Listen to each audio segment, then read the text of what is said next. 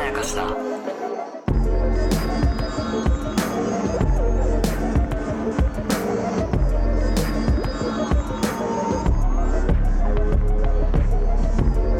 どうも大島康之です高野湊です無限まやかしとは映画やドラマや漫画や小説などのフィクションすなわちまやかしを無限に貪り続けている私たち2人が考察をしたり感想を述べたりするラジオ番組でございますはい「サイレント第3話の3本目でございますそうですねいやまちょたっとまた3本ですー よまた3本ですもう無理ですあの収めるのは 本当に今日はちょっと時間ないんだけど、うんどうしても3本とかにはなっちゃいますね、なっちゃったんですよねだからもう短めにっていう説もあったのに、あった結局はみ出ていくっていうどうしようもないですねどうしようもないですねいやこれはねドラマがどうしようもないのよドラマがどうしようもない、ん本でも当に密度がすご僕はもいとう思本来は、その、一本の映画の感想とか、一本のドラマの感想とかを、なんか5分で紹介とか、3分で紹介とか、できるわけねえだろって思ってて、ういやそうですそよう、ね作品の尺は最低超えるだろって超える超え思っるているものなので、はいなんかそれを聞いてもらえるのは非常に嬉しいことです。はいで、え前回予告してしまいました。はいはい窓ガラスが2回も出てくそうる。です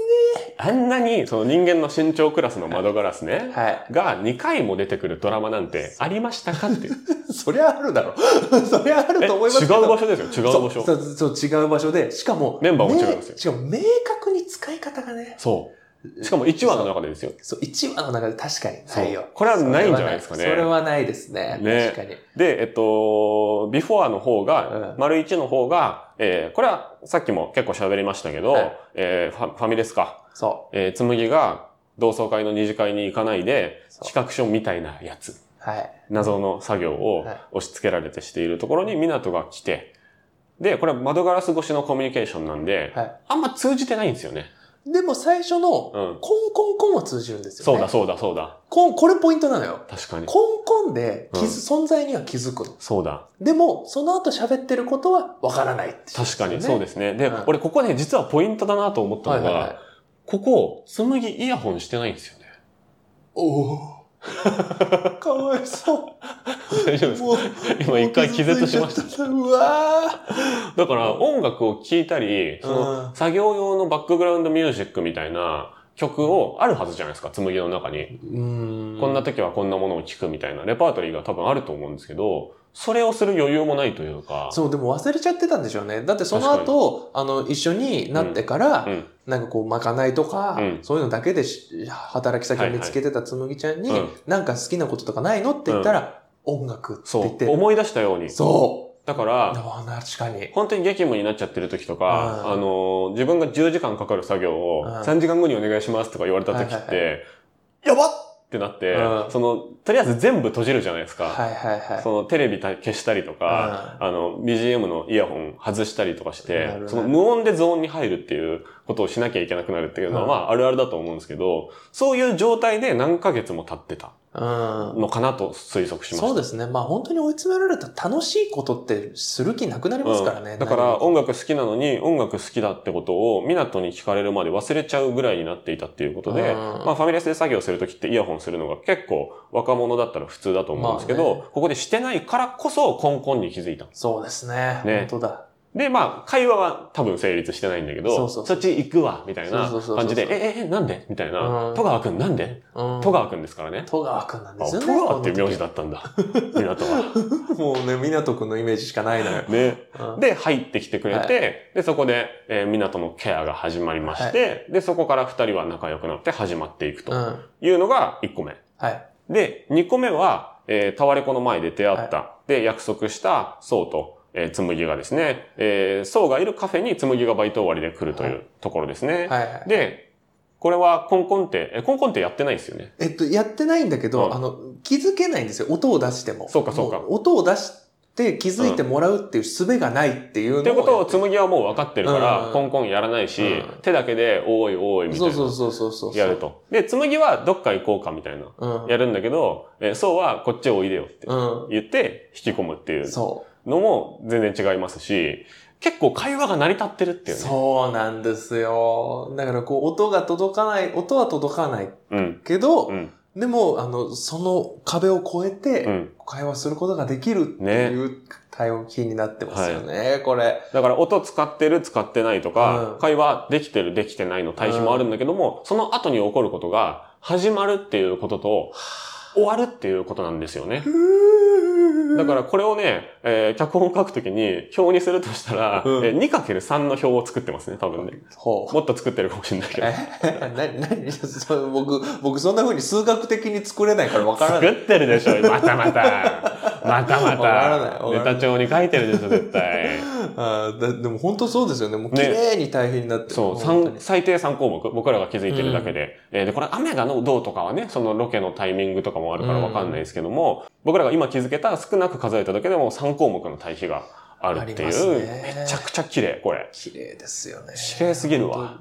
で、綺麗なだけじゃなくうて、ん。ちゃんとエモーショナルだから、そうなんだよな。あんまそのなんかこう、綺麗さに感心するシーンじゃないのよ。確かに、あの、これは野暮な見方。そう、正直野暮な見方。俺も本当に野暮だなって思いながら見てたし、でも大事なのはやっぱそこで行われてることで、うん。うん。で、その、あくまでおまけとして美しいそういうものがあるから、うん。やっぱすごいよ。うん。すごいし、あとね、うん見やすさに完全に寄与してますね、これは。ああ、確かにうねん。とっても見やすいうんガイドが完璧ですよね。うん本当に。で、あと、ちょっとね、うんえ3本目なんで、思いついたことを口々にはいはいはい。言っていきますけはいはいどはい、はあの、カホさん、えー、ナナさんとはいはい、そうくんのシーンい出も、ました。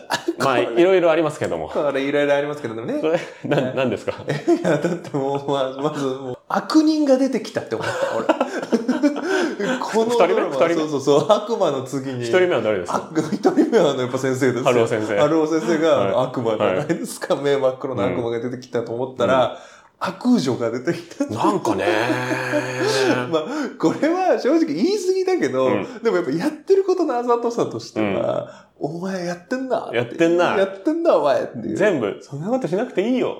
そうそうそうそう。で、あとね、あの、リュックをうん。ちょっと開けて、 珍しいですよ、あそこまでのあざとさは。いや、でも俺はやっぱりね、あれでね、すごい可愛いと思ってしまう。可愛い。可愛いんですよねうん。可愛いし、ひたむきなんですよね。そうそうそうそうそ。で、彼女が、あの、フォークがないうはいはい。ことに気づいて、はいで、ソウが店員さんにフォークがないって、あの、メモで見せるうん。っていうコミュニケーションでやるんですけど、あそこで店員さんが、その、テンパったりしないで、はいはいはい。えーすぐにお持ちしますはいはいっはい。て、ゆっくり喋るんですよね。はいはいはいこう口を見せるように喋るというか、で、ああいうところから、なんか、この世界に出てくる人は、みんな優しくて、うん。で、言葉を丁寧に扱う人なんだっていう世界で、いい。で、逆に、その、体を挨拶のように触ってくるセクハラパワハラ上司らしき、うんえー紬の元上司の人は、出てきさえしないんですよ。で、話の中で出てくる時でさえ、セクハラとかパワハラとか、その強いワード、その紡いだ結果ほぐされてしまうような、ただ強いだけのワードみたいなものは出てこないってい出てうこない。ところも本当一貫してるなと思って、確かにねあ。そこの店員さんの返し僕すごい印象的でしたいね。やー、そうですね。その割に別にそのなんか世界の残酷さみたいなのが、それで薄れるかといったらそうじゃないのもいい。うん、そこを表現するからこそ、それをその絵で露骨に見せたりとか、うん言葉の強さとか、えぐさで、まあその僕ら、僕がね、YouTube のタイトルとかでやっちゃうような、えー何々がやばいと か、何々が壮絶な、うん閲覧注意みたいな、うんまあなんかそういう言葉選びとは真逆な、えー言葉でいかに世界の残酷さとかも滲んで伝えるかっていう。だから結構、うん相当こっちを信頼してくれてますよね。その想像力に。めっちゃ信頼してくれてる。ねいや、もうほんとこんな誠実なドラマすごいなと思って。だから1時間はちゃんとこのドラマに向き合うって決めないと、うん。やっぱりなんかしながらだとうん見れないから、そうそうそうそしょうがないですね。う。うん。しっかり時間を作ってもらうしか。まあそうですね。だから、あ、そういうそのなんかこういろんな人がね、この世界にはこういう人が出てくるっていう意味で言うと、うん。まあ、あの、そのパワハラの人もそうですはけいど、はいはい。価値観全部出てくるのすごいなと思って。ああ、バリエーションとしてね。そうそうそう。やっぱ今回はあの、妹の萌えちゃんじゃないですはか。い、うおー結構喋りましたよね、今回ね。い。や、あれ良かったんですよ。うん。あの、なんかこう、ちゃんうと、ん。つむぎちゃんに対してうのん。違和感。違和う感ん。をしっかり言語化して、うんあんなズバッというう、ん。こうなんか、なんて言うんだっけ、そういうのと。あの、なんかこう、つむぎちゃんと会ってるらしいんだよねう、んつって。なんて言うんだっけ、そういうの。けなげありがたいんだけどさ。うん。でもなんかちょっとイラッとするよね。うん。気分いいのかなつって、うん今まで何があったかも知らないで、うん久しぶりに再会して、あなたのために一生懸命手話を覚えますって。うん。自分はその間、湊くんと仲良く楽しくのんき、ヘラヘラ生きて、おいお怒られた。 怒られた。怒られた。ちゃんと怒られた。でも俺はもうちょっと聞きたかった。そうですね。 もうちょっと聞きたい。もうちょっと聞きたいくらいすごい芯食ったことを言ってたうん。し、なんかこの、あの、最初のね、うん第一話のハロー先生が、うんいやそういう刷り込みがあるんですよね、とかもそうなんですけど、うんなんかちゃんと、こう、あの、誰か一人にう、ん。ズブズブに肩入れするっていうことをうん。させない。うん。させてくれないっていうさところでせすね、てくれないって感じですよね。させてくれた方が、うんその銃は何も考えずに乗っかるには、乗り物としては楽なんですけど、そうなんでそすよ。の乗り物に乗ってますと。うんで、10人掛けのバスに乗せられて、うんで、停車駅10駅分、一つの席に座りたいじゃないですうかん、。座りたい。でそしたら、えープシュー次何々駅ですと止まって、あの、お客さん1個ずれてくださいみたいな。 えっつって。言われて、え、誰も来てないじゃないですか。うんいやいや、あの、ずれるんですよ。うんみたいな言われて、一個ずれて。で、次の駅に着いたら、プシュあ、つ次、後ろずれてください。みたいな。っそうそうそう。ていう、ある種の居心地の悪さはあるんだけうど、んでも、そこから、その、今僕バスとか路面電車で例えてたんですけはいはいうど、その外を見る景色は、角度はやっぱ変わるというか、そうなんですよ。あ、結局全部の席に座ってよかったなって多分思わせてくれると思うんですよね。こっち側富士山見えるんだ。そうそうそうう。そう。だから嫌な運転手ではあるんですけど、うん最後感謝しちゃうっていう。 嫌だって言っちゃったよ。え、でも乗り心地は悪いんですよ、正直。そうなんですよね。うんこれね、かなり攻めてるうん。ことですよ。本当うんに。やっぱり見てると、やっぱラブストーリーとして見たい人にとっては、えうってん。思っちゃうかもしれないし、でもやっぱりこれは言い換えると、うんそれ、つむぎちゃんになんか違和感あるなっていう人も、うんあの、乗せてくれるんですそうよ。いや、本当にその通りで。だけど、こう、あの、それこそバスで例えると、んちょっとここいいかなって思って折りかけた時に運転手さんが、まあままあまあ、もうちょっと乗ってっ てよ。こっちの席座ってあ、みそうさっきと違う席座ってみ。そうそうそうそう。で、それを、それは、その席は、こう、あの、ずっとつむぎちゃん目線で、わーって富士山見てた人を、うんはい、ちょっと、後ろ行って、つって、 なんでつって、今いい景色見てたのにあって思ったつむぎと一緒に乗ってるそのうねそうそう、こうの、こうずらされて、はいで、それ、はいはい、ちょっと、ここ、ここ座ってみって言われて、はいはあ、そうか、こういう見方もできるんだって言って、うんあの、なんか、あの、気づいたら、じゃあ、次あたりまでは乗るよねって言われて、じゃあ、ちょっと、まだ乗ってみます、みたいな気持ちにさせてくれる。なんかこう、少数派うん。このドラマを見る少数派の人たちも、ちゃんとうん。拾ってくれるというか。そうですね。取りこぼさないぞっていう息を、もう3話の時点でめっちゃ感じますうんしで、。それが本当誠実ですよね。それやらない方がうね、んファわかりやすいファンはつきやすいんですよ。絶対。見やすいし。うんキャわかラりクやすいしターに。ね、その、一人に感情移入させたまま、うんえー10はライドしていくっていうそうそうそうそのうは、加速もつきやすいしですしね。やっぱそれこそあの、ハンバーグも、うん。やっぱハンバーグだけの方が嬉しいの。うん。でも、そこにやっぱあの、ブロッコリーとか、ああ。人参とか付け合わせをうん。つけるのよ。うん。で、ハンバーグだけの方がやっぱワンパクなやつはいっぱい来るの。はいはい。もうワンパクなやつもう野菜なんていらないから。はいはいはい。でもやっぱそこに付け合わせがあることによって料理としてのバランスが良くなうん、って、うんうんわんぱくのやつもなんか嫌だなって思いながら食べるけど、だんだんだんだんそれが必要だったんだなって思うし、そう、トータルでは必要なんだなそうそうそう。やっぱていうねハンバーグだけだと胃もたれしちゃう人は、うんあ、やっぱあの人参があってよかったって思えるし、うん。結果的にやっぱり今世の中にあるハンバーグっていうのは基本的うにん。 人参がついてるんですよ。そう、結果的にねそう。結果的にねだからやっぱり最後に残るのは人参のついたハンバーグなわけですよ。いや、本当に、ハンバーグで思い出しちゃったけど、はいまあ、ハンバーグいっぱい食べるじゃないですか。はいはいはいあのー花束みたいな恋をしたおーがね、今、うんネットフリックスで配信されてますけはいはいはど、いまあ、それについて僕らは言いたいことが結構いっぱいあって、 結構いっぱいありますの、おそらく花束会をね、どこかでやるんですけど、はいまはいあ、それは置いといて。置いといて。花束では、うんあの、静岡の名物ハンバーグ、爽やかを、はいはい二人で食べなかったんですよね。あれはね、もうね、信じられませ んね。あのね、あれ、もうあの、非国民で すよ。いや、あえて言うけえなんど。で爽やかを一度でも食ったことがあればわかるよ。えあれを絶対食べなきゃダメなの。ああ。で、しかもさ、え別々に食べてもいいんじゃないですか、でも。いや、別々に食べちゃダメだよ。あ、そうなんだ。別々に食べるのはちょっと違うし。まあまあ、あの、あと、あれはね、もうな、しかもね、アウトレット店行ってるでしょあー静岡の。あれがもうダメ。あ邪道もうねもうね、いや、違う、邪道なんじゃなくてね、おあのね、えっと、ミーハーなの。ああのね、アウトレット店が一番行きやすいけど、一番混むわけ。あ、なるほど。だから、軽い気持ちの人は何にも知らずに行って、あの、うえ、6時間待ちって言あっあ、それて、ね。で、帰っちゃうんだけど、なるほどあれはねあのね、ちょっと外せば爽やかいけんのよ。なるほど。だから、それくらいしていけと。以上、無限まやかし、爽やか、爽やかに行け会でした。 はい、ということでじゃなく てじゃなくて。じゃなくてじゃなくて。まあ、あの、うん彼らはは、いきぬちゃん、えっ、と、麦ときぬちゃんはは、い。爽やかうをん食べようねって言ってたのに、二、はい人とも、仕事の相手とか友達とかと別々に食べちゃって、しかも報告なしに、あーその思い出もシェアせずに、別れる時に知ったっていうああ、そっか。 感じだったじゃないですか。はすいはれい違いの象徴として、はいえーハンバーグが使われてたけど、は今回一緒に食べてるよねっていうところあが、ーあーなんか逆だなと思ったけど、まはあいさすがに別に関係ねえかとは思うけど、関係ないの関係ないかとは。 うんま思いますけどそうか多分対比でね、あのうんしてるかもしれないっていうね。そう、でもその本当に、えっ、と、第1話の時点で、うんその視聴者の一部から出たうん。疑問として、え、耳が聞こえなくなっただけで喋れるんじゃないのっていう、ああ、えー問いがパッと上がりましたね。上がりましたね。で、まあ、それはある程度知識がある人であれば、いや、こういう理由で喋ることも、えーしないという選択をすることがあるんだよっていう話はいは、まあ、割と一般常識に近いかなとは思うんだけど、はい第2話で、ちゃんと春尾先生が説明してくれる。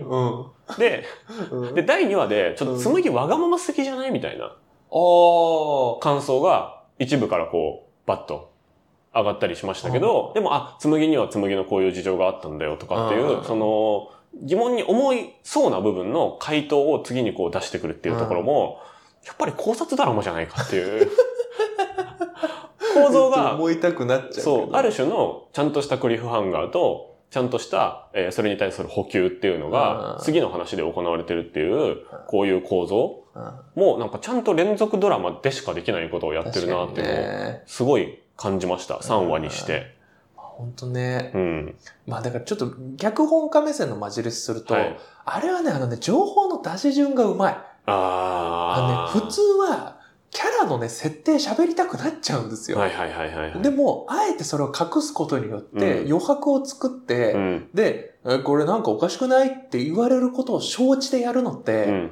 あの、だいぶ肝が据わってないとできないから。確かに。次見てくれるとは限らないですからそうね。そうそうでう。そこで見終わっちゃって、で、その人が後世までそ、ういそうそうや、あのドラマさ、ああいうところが不自然でさ、ってずっと吹聴したりする可能性は、まあそう正そうそう直あるわけですよねだ。からもう僕はそれを半年やってボロボロになりましたけど、あれはもう、座組がもう、座組がもう大変だからしょうがいない。や、でもなんかそれをこう、なんかしっかりやってるってう。いうんか、そうでだすかねらやっぱエンタメとして本当によくできてる。できてるすごいできてる面白いですね。 ちょっと最後、春尾先生のところ。およかった俺もそれを最後に言いたかったのよ。春尾先生うのん過去がちょっとずつ明らかになっているという でも、話。でもとにかく悪魔じゃないうん。お怖えよ。そう、なぜ、なぜファルスになろうとするのかそうが。だよ。だってもうあの、結構、結構飛んでませんでした。あの、知ってます老者の8割くらいが、老者同士と結婚するんですって。急に言い出し急に言い出したたじゃんの。。話の流れとそんなに関係ないよね。急に言い出しでたもの。明らかにあのつむきちゃんがビクってなってたじゃん。もううあれ、ん。みたいな。ジうん、みたいな、うわーっつって驚かョされーカーの喋り方。うんえ、え、そ、そ、そ、その事実をどう受け止めたらいいんでしょうかっていう。た。今どういう脈絡で言いましたみたいね、な。突然。うんで、自分の話するときも、その、就活しないでう、んふらふらしてて、その、うん就活の武器のために、そうそうそうそうボランティア始めたんですよ。うん最低ですよね。いや、最低ではない。最低では別に全然最低ではない。そうなの。で、まあ、フォローしなきゃじゃん。で、うんいやいや、そんなくらいになったと思ったら、 ね、知ってますそう、なんか、息つ、こっちが喋る間もあまり与えずにそ、うそうそうなんか、カードを出してきたというか、その、トランプのジョーカーをピッて出してきたみたいな。 そうだからやっぱ悪魔なの出し方ですよまあ突如現れて、んなんかを囁いていくってういう。ん。だからまあでも推測としては、やっぱりその、ろう者の方と恋愛関係になろうとしたりしたんだけれども、その、ゴールまではいけなかったというか、まあね。ようなことがまああり得るという示唆ではあると思うし、うんえー、紬と宋の関係性もどうなのっていうような冷や水を、そうですね。こう、自分は経験者であるよという匂わせでぶっかけてきたっていうのが現時点での捉え方としてはできると思います、そうですよ。ね。だってもうあの、つむぎちゃんが、うん。あの、頑張ってうんる描写ってあんまり描写されないけど、うん。相当頑張ってること3話でわかるじゃないであ、すか。そう、アドリブで喋ってましたね、今回ね。うんそう。今回ちゃんともう2話とは全く違う。うんあ、あそこあんな喋れるようになったんだっていうと、やっぱ相当やってるんですよ。うんで、それを、む昔の友達が、うんそうでっていう言い訳をしてるけはいど、はいはいいや、友達のために、ここまでやんねえだろっていうのを、そんな悪魔な喋り方してない悪。魔は悪魔なんだからわかるんだよ。悪魔春尾だから先全生、部。春春尾先生悪魔説について、あの、わかんない人は何本か遡って聞いてくだ さい。でももうこれ言うだけでみんなやっぱり思ってたと思うよ。あの人目真っ黒だなってみんな今思ってた。回も真っ黒なんだよな。そうそうそう。だからもう、もうなんならもうその目線で言うと、うんもうそのこう港区に会った時に、うあ、弟さんかって言った時も、 へへみんな、へへへにしか見えない。へじゃないんだけどね。もうなんか春尾先生出てくると笑っちゃうようになってきちゃった。だから、春尾先生は結構悪魔としては珍しいタイプの悪魔で、うんその悪魔の囁きするときって、一歩踏み出せよっていうか、こっあちに来ちゃえよっていうあ。ああ、はいはい。悪魔なんだけ誘ど惑ですよね。そう。なんだけど、こっちに来たって何もないぜっていう悪魔なんですよね。はいはい。あだからすごい。悪魔史上初じゃない悪魔師匠初珍しいタイプの悪魔。なんかその行動力を制限しようとするっていそう、ニュータイプの悪魔。手話は教えるけど、何にもならないぜ。偉くもないぜ。それは、まやかしだぜ。っていう立場だから、本当にその悪魔像としてね、すごい新しいなって、すごい、確かにフ。レッシュなキャラクターだなとあ思あ、う。でも面白いですね。その、でもやっぱり、つむぎちゃんとか行動力の塊みたいな人だから、その行動力をこううん抑制するっていう悪魔なんだ。そうそうそう。だから誠実な悪魔。誠実な悪魔なんだ。非常に誠実な悪魔すごいだやなっぱ、と。春尾さんのこと好きになっちゃうな。春尾さんが、が出てくるとね、やっぱりギュッと締まるし、うん意外にね、これ全体のバランスで見たときに、これ、風間俊介さんがうんコメディリリーフなんですよね。うんそうそう、面白いんだもん、お前。佐藤二郎みたいなポジションなんですよ ね。あ確かに。そう。そう。 とか、もう出てくる。浜田真理とかみたいな ポジションなんですよね。本当だ。なのに悪魔っていう。はあとね、い。一番大人だと思う。あ、まあ、それはそうですあね。の、劇中の人で、あの、なんかうん、風間くんうが、ん見た目がそんなに、あの、大人、うんなんかやっぱ童顔なところもあるし、若すぎあるの。ずっと老いないじゃないでうすんか。若すぎ る。 23くらいから見た目止まもってる変わんないじゃないで本すか当に。そう。なんだけど、あの劇中で今出てる人たちの中で、うん篠原涼子さん並みのうん。大人。そうですね。で、しかうもん篠原涼子さんは、うんお母さんは、うんまだなんか整理できてない感じするじゃないでできすか。てない。あの、一番できてないかもしれそうなでいすでよすね。ね。またね、あの、萌えちゃんから、そお兄ちゃんの心配ばっかりって。う。もうそうだし、あの、ドアの外かうん。らはい呼びかけたはいはい。ノックした時に、あの、萌えは、普通に、あの、反抗期じゃないけど、うん普通にめんどくさいから返事しなかっただけなのに、萌えも耳聞こえなくなっちゃったかなっていううん心配してますよね。そうそうそうそうそうそう。あれもいいんですよね。ああでもあれれもわかる。ああいう、うんああいうお母さんってか、うちのお母さん割とあんな感じだったそうだったんですか。うんまあわかるですねう。んだからそんな中でう一ん番達観してて一番大人なのが、うん実は春尾先生って。そうですね。だから、こういうこと、こういう人間関係がうん発生した時に、こういう人はこう思う、こういう人はこう思う。で、こういう衝突とか、えーこういういざこざが起こりうる、こういう人が傷つきうるっていうことを、一回全部経験してる人ですよ、多分ね。うんしてる。おそらく。なので、あのー悪魔的にはやってるけれども、どっちかっていうと、みんなが傷つかない方向 にやってくれてるあ悪魔というか、確かにね交通整理悪魔というこか、うですね、略は。っていう非常に重要なポジションだなと思あーう。そう。だからもう傷ついた人もいると、だから言ったのにっていうタイプの悪魔。そうです。ね。だから、まあ、笑うセールスマンとか、笑わせるぞ、その火のと鳥とかの、笑うセールスマンは、だから言ったじゃないですか。ってか感じね。どうだけいうどことですよねで、火の鳥はちょっと助けようとしてうん、あ、今回も人類を守れなかった。人類は戦って滅び続けるのだ。って言ってバサバサって飛んでいくのが火の鳥なんですけど、なんかそっちタイプかもしれないですそっね。ちタイプですよね。悪魔っていうか神なのかなとかも思うけどね。ある先生。 神か悪魔説良くないコピーだな。ないこの男は神か悪魔かっていう風間俊介さんが真ん中のポスターでサスペンスの全く別のドラマのポスター作れますねそんな話じゃな いって。でギザギザのあのシルエットがすごい濃い感じの陰影が濃い文字で「サイレント」伝えね全然違うものにできますけどあじゃあ最後ちょっと言わせて、はいあの呼び名にこだわってましたね層が。ああ、そう、あれね。港って呼んでるんだねっていうので、えーまず自分は桜くんで、そうくんって呼んでもらったけど、そうって呼び捨てにもらしてもらったことは多分一回もなくそうそうて、なんですよで、港は港ってずっと呼んでるから、そこのちょっと一末の寂しさみたいな。だからこれこそつ、次気になるところでもあるかもしれない。あの、どんくらいそうくんの中で思いがあったのかというか。うんねで、しかも、まだあるのはやっぱりなぜなのかっていううかん、そのあたりも明らかになってくるのかなと思いますけれども、そうですうん、やね。っぱり紬は、湊には心を許してるけど、うんそうは心を許してる相手っていうよりかは、憧れの人っていう、まんまのあ感じーでも僕なんか、うんもう一個なんか説見て、ほうほうあそれこそツイッターでであすけどあ、はいはいはい。あの、桜くんって、うん。逆に特別だったから桜くんとしか呼べない。ああ。で、港のことは、もうあまりにも近すぎるかうん、うら、ん。港って呼べちゃうっていう、なんかこう、あの、親しいと、うん。あの、呼び捨てできるとかあるじゃないですか。もちろんもちろんもちろんなんかまあだから憧れてるとかに近いんですけど、うん特別っていうのは、いや、でも、それがすれ違いなんですよ。うん。あ、そうで、そそうれは、そうにとっては寂しいことそう、なんだそようね。にとっては寂しいんだけど、うん、あの、やっぱ、ズムギちゃんにとっては特別っていう、やっぱね、まだすれ違ってんのよ。すれ違ってるなぁで、あ、そうだ。そこと本当に似てる構造としては、今回明らかになった、港の、えー友達の、えーこと、友達が耳が聞こえなくなったということを受け入れられないから、えーその、憎む対象っぽいポジション、憎むじゃないけれども、その、ひがむ対象っぽいところに置いといて、向き合わなかったっていうのって、これ、層がやってることと、こう、いやー左右対称というそうか、なんですよね待遇の関係にあるというか、そうはみんなを傷つけたくないから本当のことを教えずに、えー失踪して悪者になるっていう。で、それの受けとして、悪者にしてる状態で耳が聞こえなくなった友達のことを受け入れないって、あの、ドストレートな受けなんですよね。たしおーそういうことか。そう、だかはら、い層がおお願いしたというか、層が意図したことの、えーちゃんとアンサーを港は図らずもしっかりやってるんですよね。うわうんー。あー辛い。辛いんですけうんど、だからやっぱり本当に両思いというか、うん、そのそうですね。